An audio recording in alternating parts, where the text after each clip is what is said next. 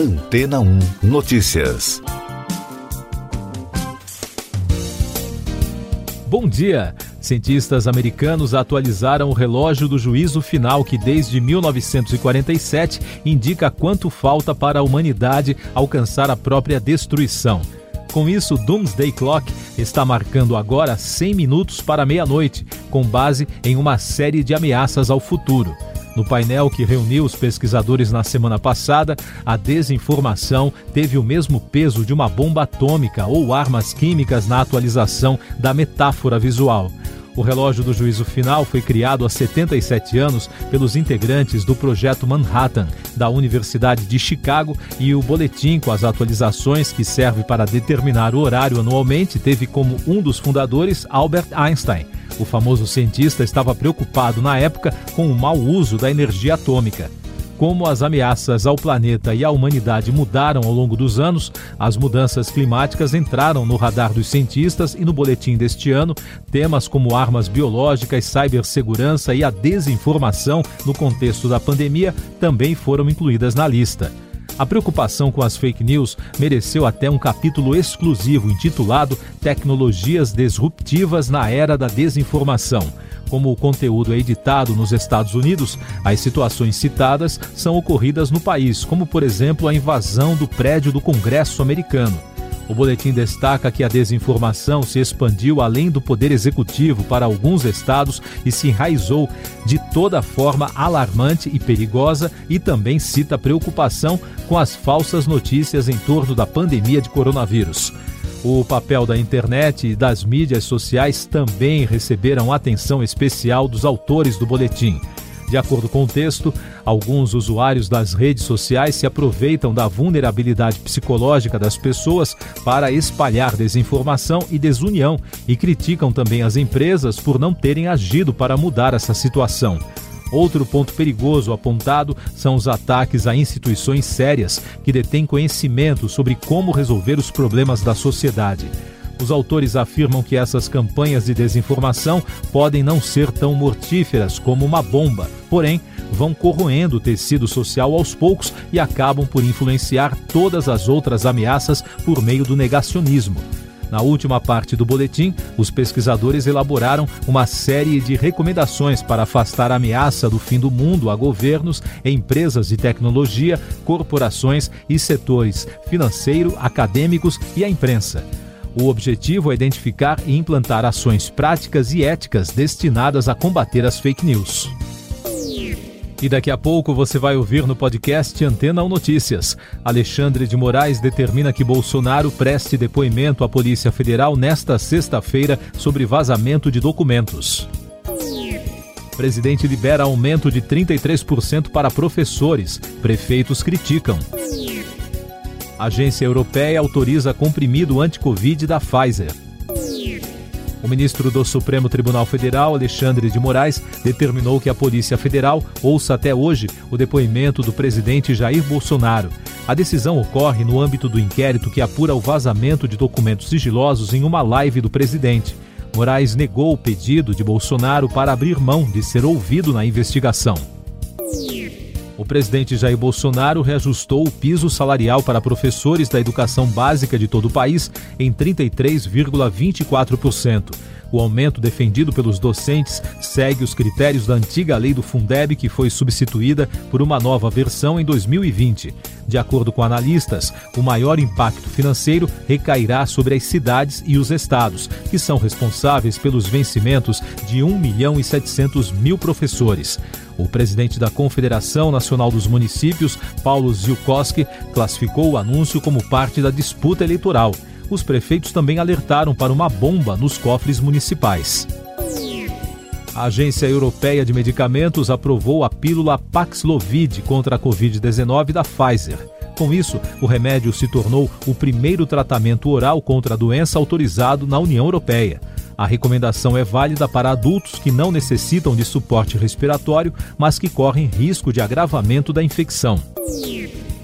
Essas e outras notícias você ouve aqui na Antena 1. Oferecimento Água Rocha Branca. Eu sou João Carlos Santana e você está ouvindo o podcast Antena ou Notícias com mais destaques nacionais. O Ministério Público Federal arquivou uma denúncia da oposição enviada à Procuradoria-Geral da República que questionava a contratação do ex-juiz federal Sérgio Moro pela empresa Alvarez e Marçal segundo o procurador Marcos Marcelos Goulart, devido à ausência de elementos mínimos que justifiquem a investigação. Além disso, o magistrado ressaltou que as alegações do deputado Paulo Teixeira configuram mera hipótese. O Conselho Nacional do Ministério Público abriu processo disciplinar para apurar a promotora do Distrito Federal, Maria Olímpia Ribeiro Pacheco. Isso porque ela publicou postagens com teor homofóbico e racista e conteúdos nazistas, entre outros assuntos. De acordo com a defesa da acusada, o Conselho deverá apurar apenas os posts anti-vacina e suspeitas sobre as urnas eletrônicas. Meio Ambiente. Manchas de óleo apareceram em 12 praias do Ceará nesta semana, incluindo as praias do Futuro, em Fortaleza, e Prainha, no município de Aquirás.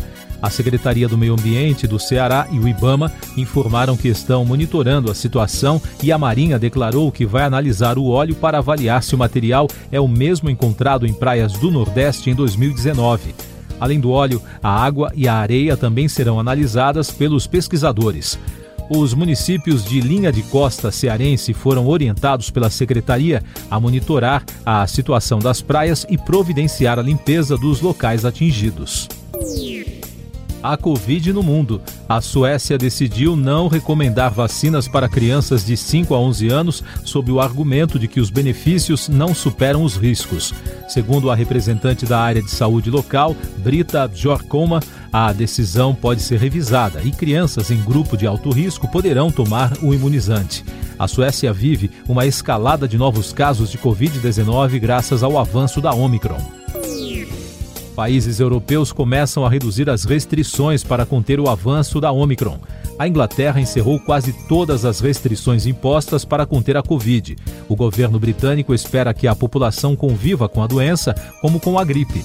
Na Dinamarca, o ministro da Saúde, Magnus Eunicke, não pretende estender restrições depois de 31 de janeiro, segundo orientação da Comissão Epidemiológica do país. Na Áustria, o governo anunciou na quinta-feira que a quarentena para pessoas não vacinadas vai terminar na próxima segunda. No entanto, o país mantém algumas restrições contra os não vacinados. Holanda, França e Suécia também já anunciaram o fim de restrições. No Brasil, os Ministérios do Trabalho e Previdência e da Saúde atualizaram as regras para a prevenção, controle e mitigação dos riscos de transmissão do coronavírus no ambiente de trabalho. As principais mudanças da portaria englobam casos confirmados e suspeitos de Covid-19 entre os trabalhadores e o tempo de afastamento para cada tipo de diagnóstico. A Associação Brasileira de Redes de Farmácias e Drogarias, a Abrafarma, registrou mais um recorde no número de testes para a Covid feitos nas farmácias entre 17 e 23 de janeiro. Apresentaram resultado positivo 43,14% de todos os testados. Foram feitos 740.707 testes rápidos no período. O resultado é o maior desde a liberação dos exames no varejo em 2020. O país registrou na quinta-feira 228.900 novos casos de Covid-19 em 24 horas, somando agora mais de 23 milhões de notificações desde o início da pandemia. Com isso, a média móvel de infecções nos últimos sete dias chegou a 170.500, o décimo recorde seguido com tendência de alta. Também foram registradas 662 mortes pela doença nas últimas 24 horas, totalizando mais de 625.100 óbitos. A média móvel de mortes nos últimos sete dias é de 417, com tendência de alta. E os dados da vacinação mostram que já passa de 149 milhões e 200 mil o número de brasileiros que completaram o esquema vacinal contra a Covid, o que representa 69,48% da população. Nove estados e o Distrito Federal não divulgaram dados da imunização. Destaques internacionais: a crise Rússia-Ucrânia. O ministro das Relações Exteriores ucraniano, Dmitry Kuleba, disse na quinta-feira que a prioridade é que a Rússia não consiga concretizar o plano de desestabilizar o país. Em entrevista, ele não descartou nenhum cenário, incluindo um conflito militar. O governo russo declarou que não há muitas razões para otimismo após as conversas com os Estados Unidos e a organização do Tratado do Atlântico Norte, a OTAN, sobre a crise, mas disse que ainda há perspectivas para um diálogo. O porta-voz Dmitry Peskov acrescentou que uma solução diplomática é do interesse tanto da Rússia quanto dos Estados Unidos. Já o governo americano fez um alerta que uma possível invasão na Ucrânia poderia afetar o gasoduto alemão-russo Nord Stream 2 o importante sistema que pode dobrar o fornecimento de gás à Europa, enquanto o governo alemão mantém uma posição conciliadora com Moscou. Noticiário Econômico. O governo dos Estados Unidos informou que a economia do país cresceu 5,7% em 2021, de acordo com estimativa preliminar do Departamento de Comércio. Se os cálculos estiverem corretos, este será o maior crescimento desde 1984. A projeção veio acima da expectativa de economistas consultados pela Reuters. Já a Argentina enfrenta um grande desafio em forma de bilhões de dólares em dívidas ao Fundo Monetário Internacional. Isso porque a data de pagamento se aproxima sem a certeza se o país sul-americano honrará os compromissos em meio a conversas para renovar cerca de 40 bilhões de dólares em empréstimos. No Brasil, o presidente Jair Bolsonaro autorizou, por meio de uma medida provisória, a suspensão de concessões dadas a outros países no âmbito da Organização Mundial do Comércio, além de outras obrigações firmadas entre os membros da organização. A medida publicada no Diário Oficial da União de quinta-feira determina sanções comerciais a países membros da OMC em casos de descumprimento de acordos multilaterais. A Agência Nacional de Energia Elétrica, ANEEL, liberou a Eletrobras e sua subsidiária, Eletronorte, para levarem adiante o projeto de construção de três grandes hidrelétricas na bacia do rio Tapajós, na Amazônia. A área é uma das mais preservadas da região. Com a decisão, está autorizada a elaboração de estudos de viabilidade técnica e econômica das usinas. As hidrelétricas somariam mais de 2.200 megawatts, o suficiente para abastecer mais de 3 milhões de famílias. O prazo para a realização dos levantamentos vai até 31 de dezembro de 2023. Tecnologia e negócios. A aliança Renault-Nissan Mitsubishi Motors vai investir 27 bilhões e 700 milhões de dólares em novos veículos elétricos nos próximos cinco anos. O objetivo é disponibilizar 35 novos modelos destes veículos no mercado até 2030, disse o presidente do grupo Jean-Dominique Senard em um comunicado. No Brasil, a montadora chinesa Great Wall Motors, também conhecida pela sigla GWM, anunciou a produção de veículos híbridos e elétricos em Iracemápolis, no interior de São Paulo. Será a maior operação da montadora fora da China. A capacidade produtiva da companhia será de 100 mil veículos. O primeiro lançamento está previsto para o final deste ano e a expectativa é gerar 2 mil empregos até 2025 tecnologia e as eleições. O representante do WhatsApp no Brasil, Dário Durigan, disse ao Estadão Broadcast que o Tribunal Superior Eleitoral pretende aprimorar uma ferramenta criada em parceria com o aplicativo de mensagens para denunciar a divulgação em massa de fake news. Segundo a reportagem, a ferramenta será uma versão melhorada de um serviço que já funcionou nas eleições municipais de 2022. Com a nova ferramenta, quem receber mensagens suspeitas poderá preencher um formulário no site da Justiça Eleitoral. A estratégia será implantada enquanto a Justiça Eleitoral também está de olho no Telegram, por falta de apoio no combate às informações falsas no país. Último destaque do podcast Antena 1 Notícias, edição desta sexta-feira, 28 de janeiro.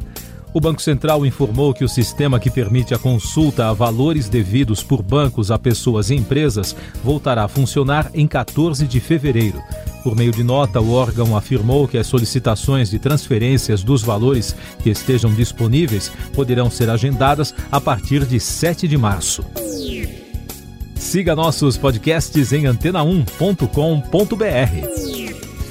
Este foi o resumo das notícias que foram ao ar hoje na Antena 1.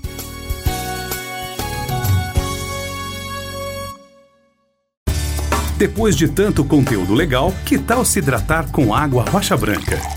O consumo regular de água durante o dia traz benefícios para a saúde, como, por exemplo, manter a pele bonita e hidratada. Rocha Branca, da fonte direto para sua casa.